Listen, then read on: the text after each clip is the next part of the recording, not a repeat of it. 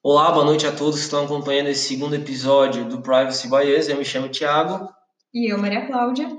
E hoje nós estamos aqui para falar um pouquinho de inteligência artificial e as determinadas vertentes que surgem com esse tema, né?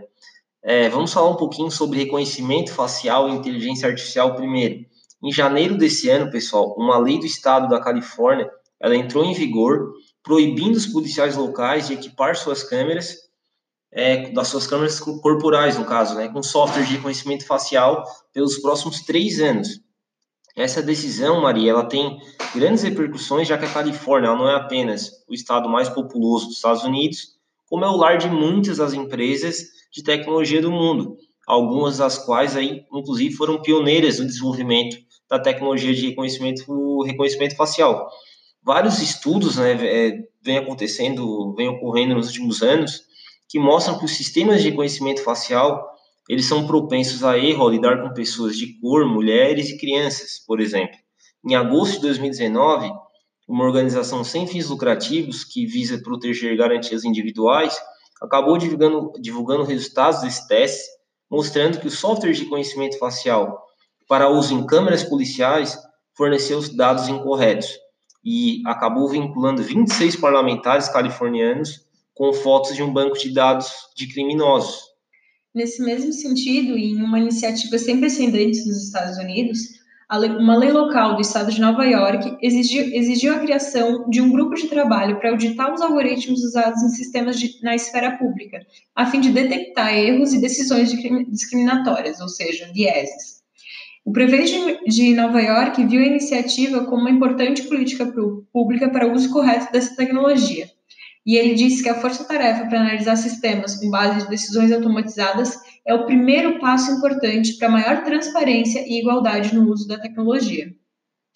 É, o governo australiano também teve que reformular seus planos é, de criar um banco de dados nacional de reconhecimento facial que permitiria o uso de serviços de correspondência de identidade, o serviço de matching, e que tornaria muito mais fácil e seguro a verificação de documentos contendo imagens faciais uh, dos, do, dos cidadãos australianos. Só que o parlamento uh, australiano manifestou uma preocupação muito grande em relação a isso e recomendou a reformulação do projeto e que esse projeto levasse, uh, levasse em consideração uh, os seguintes princípios que seu funcionamento deve, é, deveria ser construído em torno da privacidade e da transparência, estivesse sujeito a medidas de segurança robustas e também sujeito à, supervi supervisão e que tivesse também funcionalidade razoável, proporcional e clara. É, então, nessa mesma linha de movimentos pelo mundo, né, de vários países, no Reino Unido, ativistas né, dos direitos humanos, eles processaram a polícia britânica pelo uso de tecnologia de conhecimento facial a chamada Big Brother Watch, uma instituição britânica que ela luta contra as ameaças à privacidade e às liberdades civis ao usar essa tecnologia, ela entrou com uma ação contra a polícia de Londres pedindo a suspensão imediata do uso da tecnologia de reconhecimento facial. A polícia de Londres ainda não decidiu quando esse serviço voltará a funcionar. O oficial jurídico, né, chamado oficial jurídico do Big Brother Watch, disse que se o reconhecimento facial retornasse mais ações legais seriam tomadas para proteger direitos e garantias no que ele chamou de vi vigilância orwelliana, né, referindo-se aí ao clássico livro do George Orwell de 1984. 1984, é melhor dizendo o nome do livro, que denuncia os males do totalitarismo. Né? Então, é engraçado que muitas das práticas de hoje relacionadas à inteligência artificial, realmente George Orwell já previu nesse livro fantástico. Vale a, a dica, então, pessoal. Então, o oficial do Big Brother Watch diz que o reconhecimento facial em tempo real ele não se encaixa em uma democracia e lutaremos até que seja proibido. Fecha aspas de é, o Ferris, né, que acabou falando isso. Então, Thiago, já no Brasil existem casos de uso de reconhecimento facial por entidades tanto públicas quanto privadas. No entanto, devido à Lei 13.709 de 2019, a nossa querida e tão esperada LGPD, Lei Geral de Proteção de Dados, é, dados biométricos são considerados dados sensíveis, e isso acabou levando é, organismos como o Instituto Brasileiro de Defesa do Consumidor a notificar várias empresas que usaram essa tecnologia sem esclarecer devidamente aos seus consumidores as bases legais que foram utilizadas para permitir esse, o uso desses dados. é, em assuntos relacionados tanto ao consentimento para coleta, ao uso dessas informações e também ao, seu processamento. É, a LGPD, vale lembrar, ela lista as hipóteses segundo as quais o processamento de dados, dados sensíveis pode ocorrer e prevê também que esse processamento possa ocorrer sem o consentimento somente quando o objetivo é evitar fraudes e garantir a segurança do titular de dados.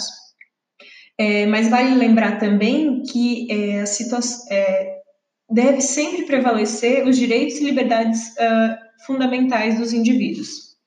Esse equilíbrio entre processamento de dados sensíveis no, no contexto do reconhecimento facial e dos direitos e dos direitos e garantias uh, dos indivíduos vai ser responsável por novas regras e regulamentos que vão surgir tanto com a NPD, também com, com as futuras decisões uh, judiciais. Existem, já existem iniciativas legislativas no país como o projeto de lei 4612 de 2019, que visa implementar a tecnologia chinesa de reconhecimento facial para ajudar as forças de segurança pública a combater o crime. É, esse projeto menciona o desenvolvimento, aplicação e o uso de tecnologias de desenvolvimento facial e emocional, e além de outras tecnologias para identificar indivíduos e, inclusive, prever comportamentos. É interessante marcar aqui também que a China, estima-se que a China tem atualmente cerca de 170 milhões de câmeras de vigilância. É, então, é, terminando esse assunto, é importante frisar então que o Brasil vai um pouco na contramão dos países ocidentais, né? É, com esse projeto de lei do ano passado. Então, enquanto muitos países estão flexibilizando ou eliminando essas medidas de reconhecimento facial, o Brasil ainda está discutindo talvez é, aplicar isso, né? Então esse é um, é um, é um grande ponto que tem que ser é, observado, porque a inteligência artificial, já pulando um pouco aí para o próximo assunto, ela pode vir a causar discriminação. Atualmente, o Reino Unido, né, que como a gente falou antes, já está já está mais avançado nesse assunto, né? Ele está desenvolvendo, o Ministério do Interior do Reino Unido está envolvido, está envolvido em processo que ele requer a divulgação da operação da inteligência artificial usada para rastrear os pedidos de vista, de visto do, dos imigrantes. O que acontece? O processo que exige aí uma transparência algorítmica, ele foi iniciado pelo grupo de direitos humanos Foxglove, que é uma organização que visa confrontar grandes empresas de tecnologia e governos que usam serviços digitais em detrimento do público em geral e também pelo Conselho para o Bem-Estar dos Imigrantes, que argumenta que a tecnologia afeta as políticas de tomada de decisão sobre a entrada de imigrantes no país e revela que o sistema é, de inteligência artificial pode vir aí a ocasionar racismo e injustiça, baseado, por exemplo, em características superficiais, como nacionalidade ou idade, sem levar em consideração outros fatores. Tanto a Foxglove quanto esse Conselho para o Bem-Estar dos Imigrantes alegam que o Ministério do Interior usa um algoritmo secreto baseado na cor da pele e outros fatores discriminatórios para classificar os indivíduos às espécies de faixas digitais, sendo aí a faixa verde rápida, a faixa amarela lenta e a faixa vermelha indicando uma análise mais rigorosa. Embora a alegação da Foxglove sobre transparência algorítmica pareça louvável, certas considerações elas devem ser feitas. Por exemplo, a mera existência desse software que classifica as pessoas por idade e nacionalidade nesses fluxos de trabalho, sem que esteja constatado que tenham nesse aplicativo, por exemplo, algoritmos de aprendizado de máquinas, tornam inadequado que a inteligência artificial gerencie essas operações. Isso equivale a dizer que, inicialmente, como a Foxglove não está ciente dos detalhes dos códigos desses computadores envolvidos, seria preferível usar o termo algoritmo em vez de inteligência artificial. É, além disso, Tiago, todo software que busca julgar os dados que recebe, ele acaba herdando os preconceitos das pessoas que os criaram, intencionalmente ou não, ou como um efeito colateral de não entender os dados que eles usaram para construir esse, esse, essa inteligência artificial. É, parâmetros do algoritmo, é, esses parâmetros que compõem esse algoritmo, né? Consequentemente, além de exigir a transparência do código desses programas de software, de software também se faz necessário analisar quais são os preconceitos E se esses preconceitos, na verdade, a palavra não, não são preconceitos, esses bias, esses vieses, né, uhum. uh, são considerados éticos. É, não é incomum que a maioria das pessoas considere que a mera existência de um viés de um, um software seja algo ruim. Mas, na realidade, todas as decisões que nós, humanos, tomamos contêm algum viés. A questão que fica é saber em, em que se baseia esse viés e se esse viés é ético. É, Para esclarecer, vou dar um exemplo. Vamos supor que uma empresa anuncie um emprego de, para um técnico de TI qualificado. Essa empresa vai usar um software simples de leitura de currículo para aceitar apenas solicitações de pessoas que já haviam trabalhado em pelo menos uma função tecnológica. E isso foi uma cláusula muito, muito clara né, na oferta do emprego. Isso, sim, é um viés tendencioso. Mas esse viés é justificado e ético? É, mais uma vez, uh, pode responder que sim. Afinal, é, não parece, nesse caso, antiético usar um software para garantir que os candidatos atendam os critérios de experiência profissional de um anúncio de emprego, que foi muito claro nesse sentido.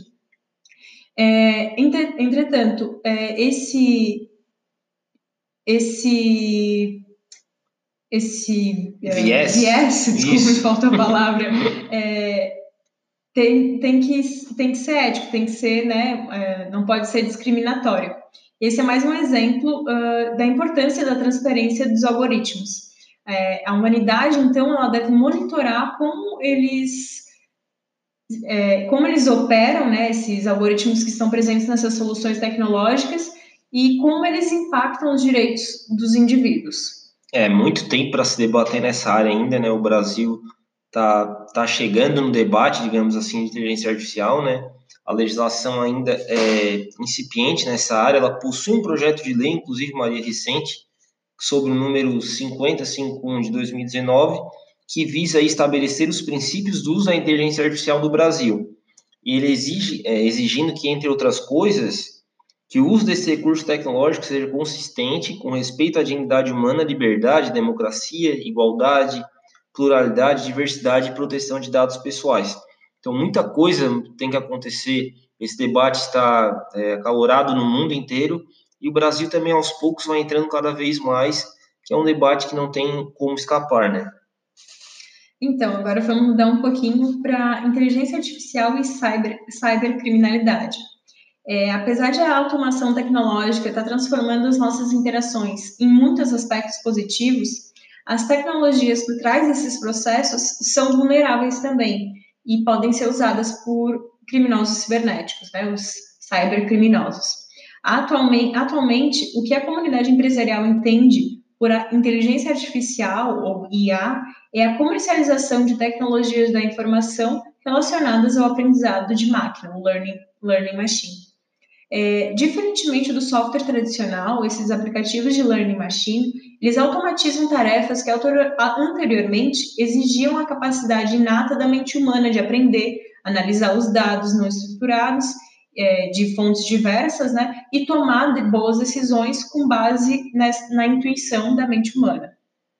É, mas tarefas como reconhecimento de fala e de rosto, condução autônoma de carro e aprovação de empréstimos bancários é, se enquadram nessa categoria, ou seja, é, tarefas que antes é, eram feitas por humanos passaram a ser feitas por máquinas. Já estão sendo substituídas, né? Então, Maria, a inteligência artificial moderna, né, ela ainda não é aquela que se imaginava, talvez, pelos robôs de ficção científica, né, que possuem inteligência humana e livre-arbítrio, ainda não é o caso, ela não é uma inteligência, né, usar um termo correto, ela não é uma inteligência em um sentido relativo, né? Em vez disso, ela é mais um tipo de tecnologia de informação, como outros que conhecemos, que não é fundamentalmente diferente, por exemplo, de um software de computador presente em compras online, é, outros exemplos aí, pilotos automáticos de aviões e até mesmo mecanismos de buscas, né? Então, é plenamente provável que a corporação onde qualquer um que estiver escutando esse podcast trabalha já dependa de alguma forma de inteligência artificial. Pode ser para autenticação biométrica, detectação de fraudes em pagamentos ou mesmo alguma interface controlada por voz. Então, embora as tecnologias de inteligência artificial ainda não possam cometer crimes por sua própria vontade, né? Como elas ainda não têm inteligência humana nem livre-arbítrio, elas certamente elas podem ser utilizadas por cybercriminosos, como qualquer nova tecnologia ou serviço de informação. Alguns exemplos de como essas tecnologias de inteligência artificial podem ser usadas por cybercriminosos, a gente vai falar um pouquinho sobre elas, que é a adulteração de redes neurais artificiais e a criação de deepfakes. Sobre a adulteração de redes neurais artificiais, uma das características infelizes das redes neurais artificiais é a obscuridade do conhecimento aprendido. Então, diferentemente dos algoritmos tradicionais que podem ser lidos, escritos, entendidos por, engenheiros de software qualificados, o conhecimento aprendido pela rede neural, ele existe como uma coleção de números de valor real, cujo significado ele pode ser bem difícil de explicar mesmo para um profissional treinado. Então, torna muito mais difícil detectar quando algo está errado. É, por exemplo, imagina um, um hacker violando uma rede neural artificial que controla um sistema de emissão crítica, vamos supor, com aprovação aí de empréstimos bancários ou pertencente ao carro autônomo. Se, a, se essa modificação ela for furtiva e o dano que ela causar puder ser atribuído aí a causas naturais ou falhas de equipamentos, esse ataque ele poderá ser muito difícil de ser detectado. Então, essa possibilidade de adulterar redes neurais e transformá-las em redes escuras, ela é tema de diversos estudos da comunidade científica. Em um experimento, por exemplo, pesquisadores criaram propositalmente um identificador de placa de rua, que conheceu placas com sinal pare como se fossem placas de sinais de velocidade, por conta de um adesivo colado às mesmas, com o objetivo de enganar esse software. É, outra possibilidade bastante assustadora é a criação de deepfakes.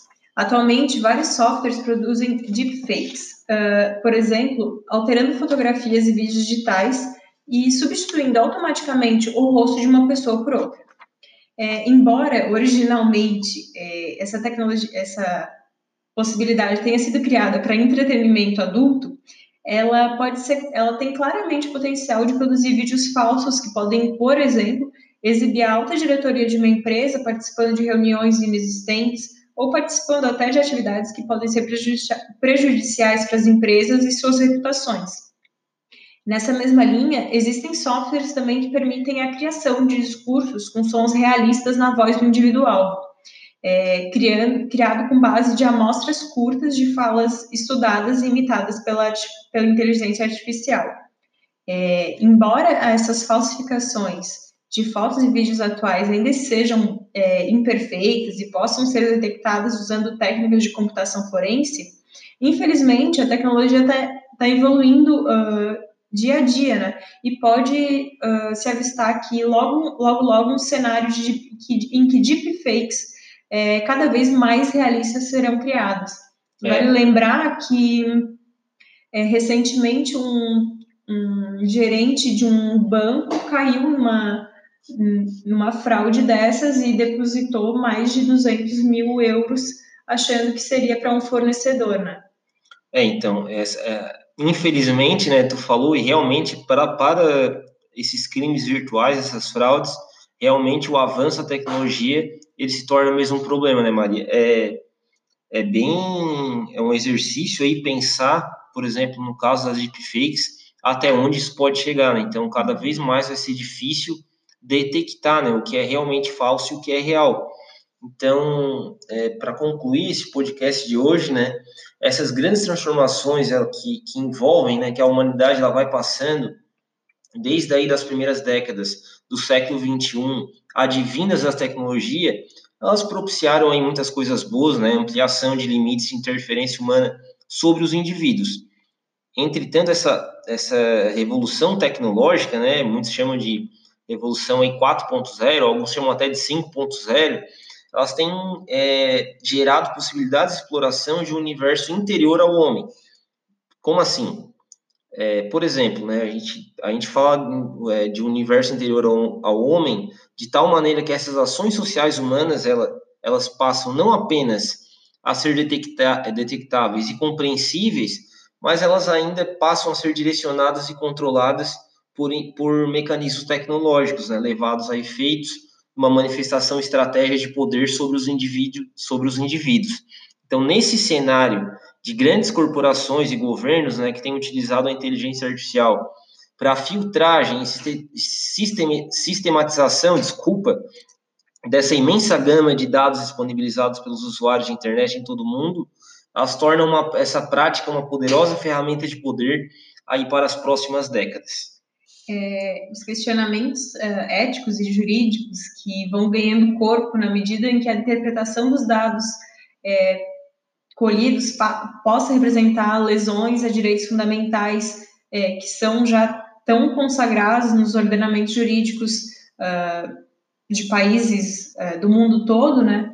Por exemplo, a tomada de decisões estratégicas com base em aspectos de natureza discriminatória ou preconceituosa, ou decisões uh, baseadas, é, que não, não têm nenhuma cientificidade, ou são passíveis de distorção e, ou de manipulação, né? É, que, por exemplo, eles são alguns contextos uh, fáticos que, que ficam claros uh, e, e, são riscos para a nossa sociedade. É, por isso, uh, mais do que nunca, é necessária a atualização dos profissionais do direito em relação a essas novas tecnologias. É, a dificuldade uh, de regulação das práticas cibernéticas é comprovada e elas são é, é, é, muito possível, como a gente já falou anteriormente, que isso afete os direitos fundamentais dos indivíduos e liberdades individuais. É isso mesmo, Ari. Então, frente a esse gigantesco mercado, né, de exploração econômica que a gente tem, né, com inteligência artificial, coleta de dados, revela-se realmente é, é, fundamental, né, a ampliação do debate sobre os limites éticos, né, que, que esse destino a ser conferido aos dados pessoais dos usuários, inteligência artificial, até onde isso vai chegar, né? Então, todo esse debate ele tem que ser feito preservando principalmente as liberdades individuais, né, a serem postas em, em primazia aos interesses de grandes empresas e governos que buscam poder sobre os indivíduos, né? Então, realmente, para o direito é um grande desafio, porque o direito muitas vezes não consegue acompanhar essa tecnologia. Então, é cada vez mais importante que os profissionais debatam, porque a tecnologia usada de maneira é, incorreta e ilícita, né, ela pode realmente causar um estrago bastante grande na, nas liberdades individuais. É, eu encerro hoje. Obrigado, Maria, pelo convite. Eu que agradeço. É, pessoal, nos próximos episódios a gente vai tentar trazer convidados aqui e a gente promete que vai ter musiquinhas para abrir o programa. Então, obrigado a todos que acompanharam esse podcast que hoje foi longo. Então, boa noite a todos. É, privacy by us, privacidade do nosso jeito. Tchau, tchau.